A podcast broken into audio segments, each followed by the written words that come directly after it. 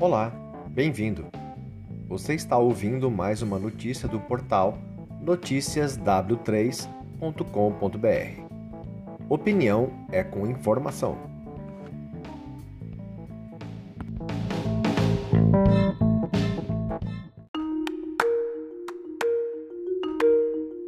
Começou nesta segunda-feira o Fórum Econômico Mundial de Davos, o evento que reúne a meca da economia mundial na estação de esqui suíça de Davos. Esse ano acontece virtualmente por causa da pandemia de Covid-19. A grande estrela dessa edição é o presidente chinês Xi Jinping, que fez o seu discurso nesta segunda-feira. O líder chinês defendeu o papel do G20, o multilateralismo, a globalização e, sem citar os Estados Unidos, disse que o mundo enfrenta atualmente uma nova guerra fria, mas dessa vez virtualmente. Xi Jinping, cujo país foi o berço da pandemia de Covid-19, pediu unidade global diante da pandemia de coronavírus.